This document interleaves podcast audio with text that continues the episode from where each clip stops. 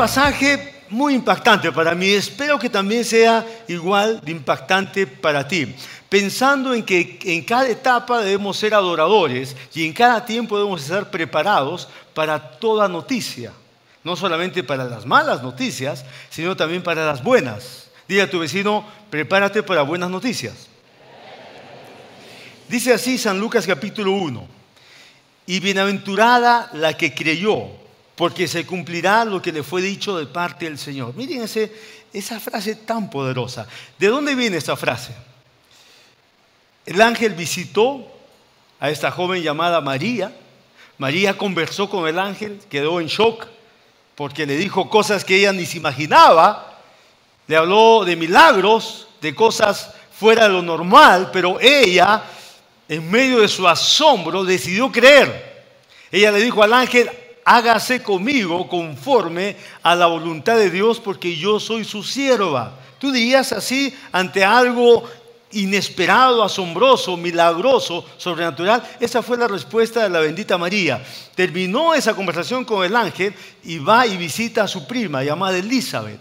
Elizabeth tenía un embarazo de seis meses y unos días y ella había sido ah, una mujer estéril todo, todo el tiempo de casada. Tenía, se supone, unos 15 años de casada y recién quedó embarazada por un milagro de Dios también.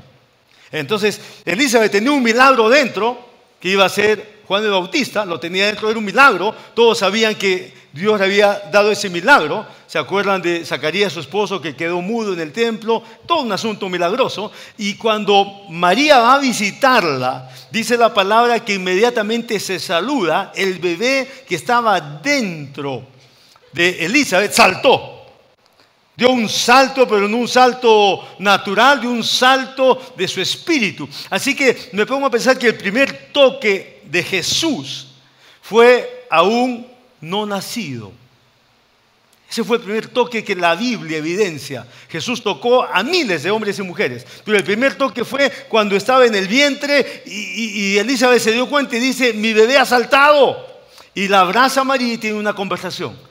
Y es la primera persona, aparte de José, que se entera de esta visitación del ángel, de esta conversación. Y cuando termina la conversación entre María y Elizabeth, Elizabeth cierra con esa frase, bienaventurada que creyó, porque María había creído lo asombroso.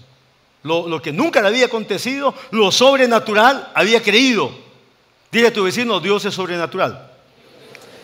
Entonces, en medio del modernismo, de la ciencia, del avance, en medio de tantas cosas eh, que nos ayudan a vivir la vida, no tenemos que perder de vista el pensamiento que nuestro Dios es un Dios sobrenatural.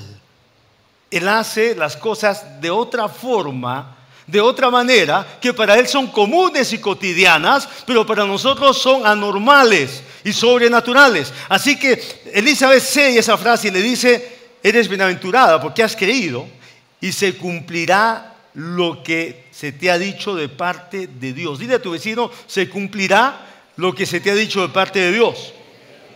Entonces, cuán importante es que tu oído espiritual esté abierto para escuchar lo que Dios te quiere decir. Porque muchas veces estamos escuchando lo que los problemas nos están diciendo, lo que las dificultades nos están comunicando, lo que las circunstancias adversas nos están trasladando. Y eso sí estamos recibiendo buena comunicación.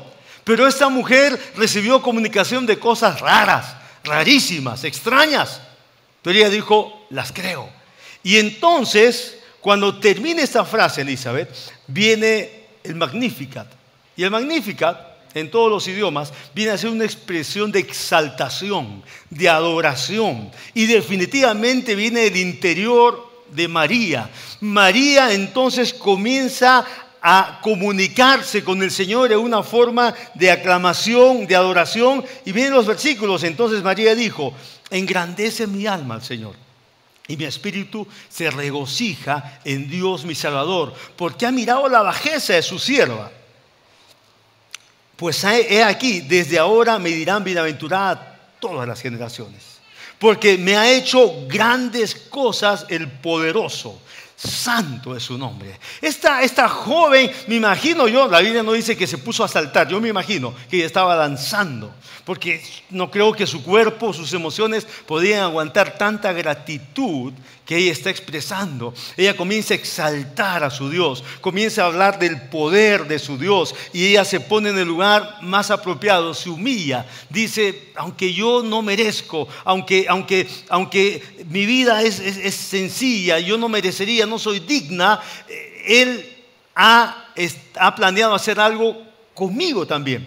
Él me ha tomado dentro de sus planes para hacer lo que quiere hacer. Y comienza a exaltar al Señor y sigue diciendo entonces, porque me ha hecho grandes cosas el poderoso. Santo es su nombre. Y su misericordia es de generación en generación a los que le temen. Hizo proezas con su brazo. Esparció a los soberbios en el pensamiento de sus corazones. Quitó de los tronos a los poderosos y exaltó a los humildes. A los hambrientos colmó de bienes y a los ricos envió vacíos. Socorrió a Israel su siervo, acordándose de la misericordia de la cual habló a nuestros padres, para con Abraham y su descendencia para siempre. Y dice, y se quedó María con ella, con Elizabeth, como tres meses después volvió a su casa. Miren, la conversación con Gabriel, Gabriel significa buenas nuevas, di conmigo buenas nuevas. Di conmigo buenas noticias. Eso significa Gabriel. Y Gabriel viene y el saludo tan solo impactó a María. La dejó turbada. La dejó después hasta media confundida porque Gabriel fue al grano. La vio nerviosa y le dijo, María, no temas porque ya has hallado gracia a los ojos de Dios. Ponte tranquila. Sí, soy un ángel. Sí, sí, tengo un mensaje. Y le suelta el paquete. Es el tiempo del cumplimiento. Viene la salvación. Y tú has sido escogida. ¿Te imaginas una joven que amaba a Dios, que conocía a Dios, que venía de una familia que por generaciones era una familia de no solamente creyentes, sino de linaje de reyes creyentes. Ella era del linaje de rey David, de ahí era su genealogía. Era una mujer que había vivido una vida pura, agradable a Dios, pero por encima de todo eso viene un shock ahora con la noticia. Y ella dice, ¿cómo será eso? Pues no conozco varón. Y el ángel le dice, bueno, va a ser un milagro. Dile a tu vecino, Va a ser un milagro. Cuando yo leí, leí ese pasaje, me pongo, me emociono. Porque ¿saben qué? Nosotros no estamos acostumbrados a pensar en milagros. Eh, no sé, es raro hablar de milagros, porque no es anormal. Pero lo que el ángel le dijo, el Espíritu Santo te va a cubrir, no vas a tocar varón ni varón te va a tocar a ti, pero vas a engendrar un bebé. Y eso ella nunca había escuchado que funciona. ¿Tú has escuchado que eso funciona? No funciona. Entonces ella estaba escuchando algo completamente anormal. Y se queda así, confundida. Y le pregunta entonces, ¿pero cómo va a ser? Creo, pero ¿cómo va a ser? Y le dice, el Espíritu Santo va a obrar. Es un milagro. Y entonces María, sin entenderlo con su mente, le dice, yo soy la sierva de Dios. Que se haga en mi vida conforme a la voluntad de Dios. En otras palabras, como Dios hace las cosas, Él que las haga. Si Él es que hace milagros, que Él haga milagros. Yo no voy a hacer una, oposición. Dile a tu vecino, no voy a oponerme a los milagros. Dios hace milagros. Ayer estaba visitando a un hombre fiel en la iglesia, su familia está aquí. Y yo le dije, hace tres años y medio, cuatro años, ya había un diagnóstico terminal en su cuerpo. Y los médicos dijeron, vaya a su casa. Ni siquiera quimio, vaya sencillamente a su casa. Pero Dios lo sanó. Yo le, yo le hice recordar ayer, Dios ya hizo un milagro en usted hace cuatro años. Los médicos han revisado, de eso no hay rasgos. Querían encontrar un rasgo y han dicho es bastante anormal que ni siquiera hay un rasgo de eso. ¿Saben por qué? Porque fue un milagro. Algunos de médicos no lo quieren decir, otros sí se atreven a decir y dicen, sí, es un milagro, punto. Pero Dios hace milagros cada día. Dios hace milagros cada día y para nosotros son cosas anormales, pero para Él son cosas comunes. Y miren cómo termina esa conversación con el ángel. Porque ella estaba diciendo, aunque no, en mi mente no lo entiendo todo, no me importa mi mente, que sea la voluntad de Dios. Yo lo creo. ¿Y saben cómo termina el ángel diciendo en el versículo 37? Le dice, porque todo o porque nada es imposible para Dios. Digo conmigo, porque nada es imposible para Dios. Una vez más, porque nada es imposible para Dios. ¿Qué manera tan importante de cerrar esta conversación? Porque María era una mujer de fe.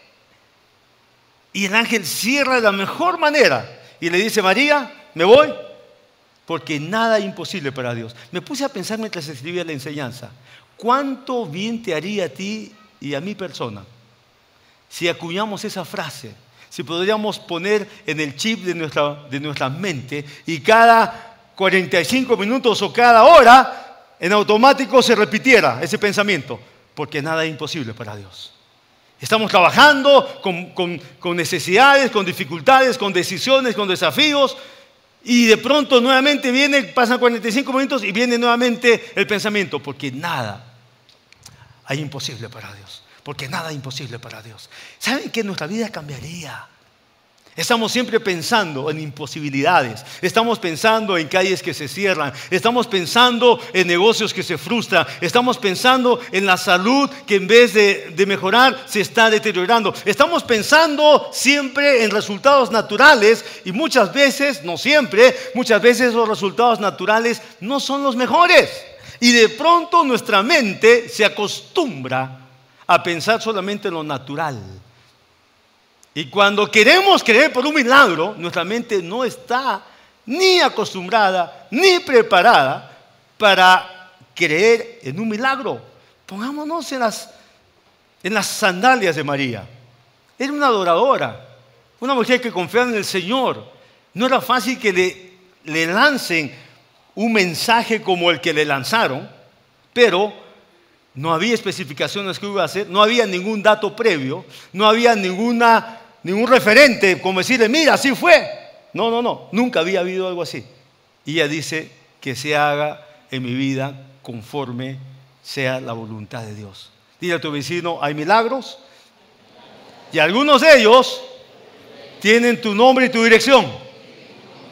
Porque las buenas noticias no se han acabado. El cielo está llena, lleno de buenas noticias. Y las buenas noticias no se han acabado. Son las que Dios tiene para los suyos.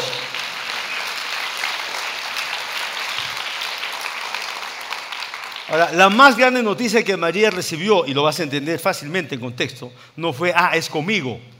Ah, yo soy el especial aquí. No se quedó, miren lo, lo importante de María, no se quedó pensando, wow, yo soy la elegida. No, ella más bien dijo, yo soy una persona indigna. Dios ha visto mi bajeza. Así se expresó.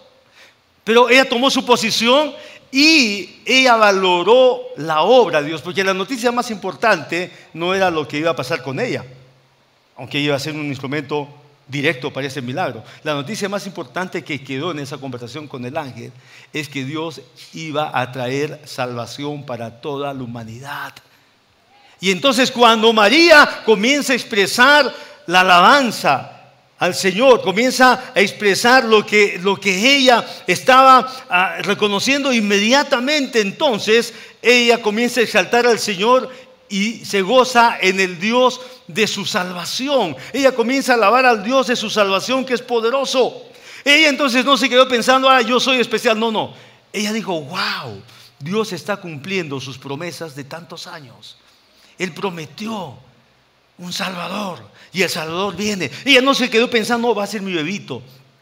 Ella no se, no quedó pensando, wow, voy a ser mamá por primera vez. Seguro que todo eso pensó en su tiempo. Pero ella se quedó con el cuadro espiritual claro. Dios está trayendo salvación y va a ser algo milagroso. Porque el ser que nacerá va a ser el Salvador de todos incluyéndose. Yo no lo veo fácil que ella como una futura mamá está esperando la noticia que sea una realidad y ella está diciendo que la salvación viene aún para ella. Entonces ella no estaba teniendo el concepto es mi bebito, ella estaba teniendo el concepto, sí, es el, mi bebito, pero viene como el salvador de toda la humanidad. Esa es la más grande noticia.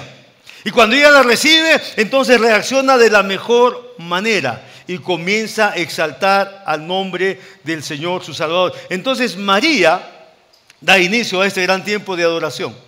Y dice, mi espíritu se regocija. ¿Qué significa mi espíritu se regocija? Es cuando tú decides enfocar tu corazón y apreciar lo que Dios es y lo maravilloso y bondadoso que Dios es para contigo. Y tú puedes tener una expresión de tu corazón y ella dice, mi espíritu se regocija en Dios mi Salvador. ¿Desde cuándo estaba diciendo mi Salvador? Desde ese momento que el ángel dijo, viene la salvación, viene un bebé y viene a través tuyo. Y él va a ser el Salvador de todo el mundo. Y ella entonces, aparte de que descendía del rey David, aparte que era una joven de fe, aparte de todas sus cualidades buenas, ella se pone en su lugar y decide recibir esa noticia de la mejor manera. Y miren el 48 en adelante. María aprendió o expresó su regocijo hablando de la personalidad de su Salvador. Y ella comienza a decir que su Salvador es un Dios de amor, de favor, de poder, de misericordia, de gracia, de bondad. Todos estos adjetivos están allí, ella los reconoce. Yo me puse a pensar, si yo exalto a Dios, ¿qué atributos personales le reconozco a Él y se los repito? Si tú has adorado a Dios este día o lo has hecho ayer, ¿Con qué adjetivos, con qué cualidades, con qué atributos tú estás adorando al Señor tu Dios? ¿De qué manera? ¿Qué, qué, frases escribes? María habló de su misericordia, de su gracia, de su bondad. Nosotros deberíamos tener razones personales para regocijarnos en el Señor y expresarlas de esa manera. María también nos enseñó a regocijarnos con las promesas de Dios. Y conmigo promesas de Dios. Porque si Dios es un Dios de milagros, Dios usa promesas. ¿Por qué? Porque Dios tiene misericordia de nosotros. Dios sabe que nuestra mente no funciona con patrones de milagros. Dios sabe que nuestra mente no funciona en línea a lo sobrenatural. No, nuestra mente funciona en base a razonamiento. Si lo racional no, nuestra mente no acepta, fácilmente lo desechamos. ¿Sí o no? ¿Por qué? Porque somos seres pensantes. Dios nos da una gran capacidad. Y muchos creyentes adoran al Señor el domingo, pero su manera de pensar está completamente lejos de lo poderoso y milagroso que es Dios para obrar. Ayer oraba por unas personas en el hospital y le decía, al ladito de la enfermedad, al ladito del desahucio médico, al ladito, hay otra opción que se llama milagro está al ladito. Y como eres un hijo de Dios, esa otra opción te pertenece, si tú quieres tomar esa opción. Si te quieres ir al cielo, también te pertenece, te vas a los brazos del Señor y vas con total libertad y confianza y gratitud y gozo por la larga vida que Dios te ha dado. Pero al ladito hay otra opción que se llama milagro. ¿Qué pasaría si cada 45 minutos el chip te está diciendo, no hay nada imposible para Dios? No hay nada imposible para Dios. ¿Qué pasaría si cada hora en automático estaríamos repitiendo esa frase? Porque no hay nada imposible para Dios. ¿Saben qué? Nuestra vida cambiaría. Porque estaríamos... ¿Cuándo es la última vez que has pensado que no hay nada imposible para Dios? ¿Cuándo es la, vez que, la última vez que por tus labios ha salido esa frase que no hay nada imposible para Dios? En nuestras mentes y en nuestros labios hay mucho del otro. Hay toneladas del otro. Hay toneladas del concepto de la medición de la posibilidad en lo racional, en lo natural. Y eso no está mal. No critico, porque Dios nos creó así. Pero ¿cuánto nos va a ayudar si a partir de este día tú entras en el ejemplo de María? Porque ella tuvo que vivir así varios meses. ¿Tú crees que la gente le iba a creer? Nadie le iba a creer el cuento a María. Nadie le iba a creer. Ni su familia le iba a creer el cuento. Ella estaba comprometida a meses de casarse. Estaba ya pedida para la boda. Nadie le iba a creer que ningún hombre la tocó. Pero ella se quedó con ese sello. Porque nada es imposible para Dios. Nada, nada, nada es imposible para Dios. Y cuando ella se quedó con ese sello en su mente, en su corazón y en todo su ser. Sencillamente lo cotidiano de Dios vino a su vida. Dile a tu vecino, Dios es un cumplidor de promesas. Miren lo que María dice en el versículo 54, 55. Dios habla, María habla de las promesas que Dios cumplió en el pasado. Así comienza, así termina exaltando en este, en este tiempo, en este Magnificat. Entra también y, menciona que Dios ya había ayudado a Israel, su pueblo. Menciona que Dios había sido misericordioso con Israel. Menciona que Dios ya había cumplido sus promesas en el pasado. Las había cumplido Abraham. ¿Y saben qué? Dentro de las promesas que Dios dio a Abraham también estaba la salvación a través del Mesías. Entonces María estaba uniendo las promesas cumplidas del pasado, las estaba uniendo con lo que venía, con lo milagroso que era para su tiempo. ¿Cuánto bien nos hace recordar lo que Dios ya ha cumplido en nuestras vidas? Quiero hacerte recordar que el milagro más grande que Dios ha hecho en ti y en mí es que ha cambiado nuestras vidas. Él las ha cambiado. Nuestras vidas no son, no no son como eran antes. Eran diferentes, pero vino la obra de Dios y cambió nuestras vidas. El milagro más importante ya ha sido evidenciado. Deberíamos de dar gracias a Dios por ese milagro continuamente y deberíamos nosotros adorar al Señor sabiendo que Él es el mismo que cumple las promesas. Dile a tu vecino, Dios es cumplidor de promesas. Quiero que cierres sus ojos. Y quiero, por un minuto antes de que oremos, decirte que hoy día Dios está cumpliendo miles de promesas en la tierra, hoy día. Y en algunos casos, una sola promesa se está cumpliendo en muchas personas hoy día. ¿Por qué te digo eso? Porque de pronto tú estás diciendo, hace 14 meses que no se cumple ninguna promesa en mi vida. De pronto tú estás diciendo, han pasado tres meses y no veo ese cumplimiento de esa promesa que estoy creyendo. Y porque Dios sabe que de pronto estás tú calculando el tiempo y estás repitiendo lo mismo y estás diciendo, ¿hace cuánto tiempo no veo la mano de Dios en algo especial, notorio en mi familia o en mis finanzas o en mi salud o en lo que fuere? Yo quiero decirte en esta mañana, Dios hoy día está cumpliendo promesas en miles de personas en la tierra. Ayer también lo hizo. Mañana miles de personas en la tierra estarán recibiendo el cumplimiento de promesas.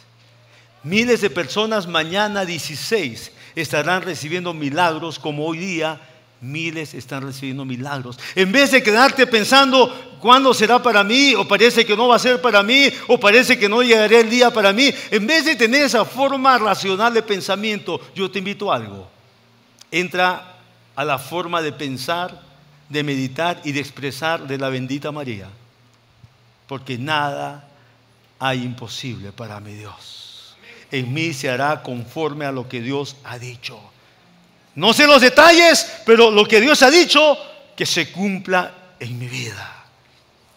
Porque mi Dios es poderoso, es misericordioso, es cumplidor de promesas. Métete al círculo de las mujeres y hombres que se han metido y están experimentando el cumplimiento de las promesas de Dios. No te quedes afuera. No te quedes pensando en forma equivocada. No te quedes creyendo en una forma distante. Métete. Porque si te metes o no te metes, nuestro Dios sigue haciendo milagros.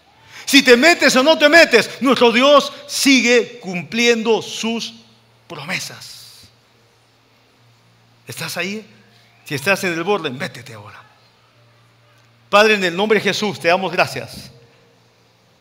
Porque María nos es puesta como ejemplo para creerte, para confiar en ti, para vivir sabiendo que no hay nada imposible para ti y que tú eres hacedor de cosas sorprendentes, hacedor de milagros.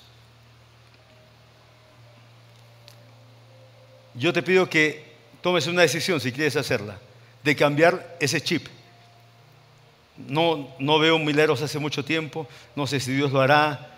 Eh, que, que, cambies el, chip de lo natural, de lo racional, por el chip que estuvo en la bendita María. Ella sabía que Dios era milagroso. Y como ella sabía que Dios era milagroso, Dios hizo exactamente lo que había planeado hacer, lo hizo a través de ella. Así va a pasar contigo y conmigo.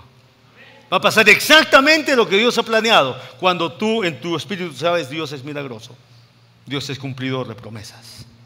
Padre, en el nombre de Jesús, oro por cada hombre y mujer que están aquí en esta tarde, creyendo, tomando la decisión, dando ese par de pasos y metiéndose a ese círculo de la fe, donde no importa lo que es o parece o se constata ser, sino que importa lo que tú has prometido y lo que nosotros te creemos, para que se haga en nosotros conforme a tu palabra. Bendigo a cada persona que decide hoy y que se mete hoy y que a partir de hoy, en forma cotidiana, estará recordando que nada hay imposible para ti. Y que en forma cotidiana, como la bendita María, te estarán adorando con las palabras correctas, en los términos precisos declarando que tú eres ese Salvador poderoso, misericordioso, lleno de bondad y cumplidor de todas sus promesas. Los bendigo, Padre. Mientras estás dando gracias al Señor, quiero preguntarte si te quieres unir a la fe de María. Como una persona que necesita a su Salvador. Iba a ser su bebé, pero ella me está diciendo, necesito mi Salvador, adoro a mi Salvador, mi, mi, espíritu se regocija en el Dios, mi Salvador. Ella reconoció que necesitaba, más que un bebé, ella reconoció que necesitaba el mismo Salvador que era para toda la humanidad. ¿Tú quieres recibir a Jesús lleno de fe en este día? ¿Quieres aceptarlo en tu corazón? Haremos una oración todos juntos ahora. Y si tú estás en esto, la Biblia dice que nadie viene al Padre Nadie conoce al Padre si no es a través de Jesucristo, el Salvador. Oramos así, Señor Jesús, ven a mi vida, te entrego mi ser, te pido perdón por mis pecados, lléname de tu presencia. Eres mi Señor, eres mi Salvador y no te dejaré. En tu nombre oro. Amén. Y amén. Gloria al Señor.